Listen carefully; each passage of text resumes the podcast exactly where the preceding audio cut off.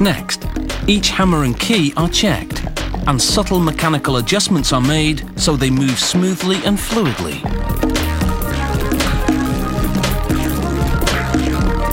The hammer action is fine-tuned using a special tool to adjust the driving mechanism. The piano is now ready for the hands of a skilled pianist and the ears of an appreciative audience.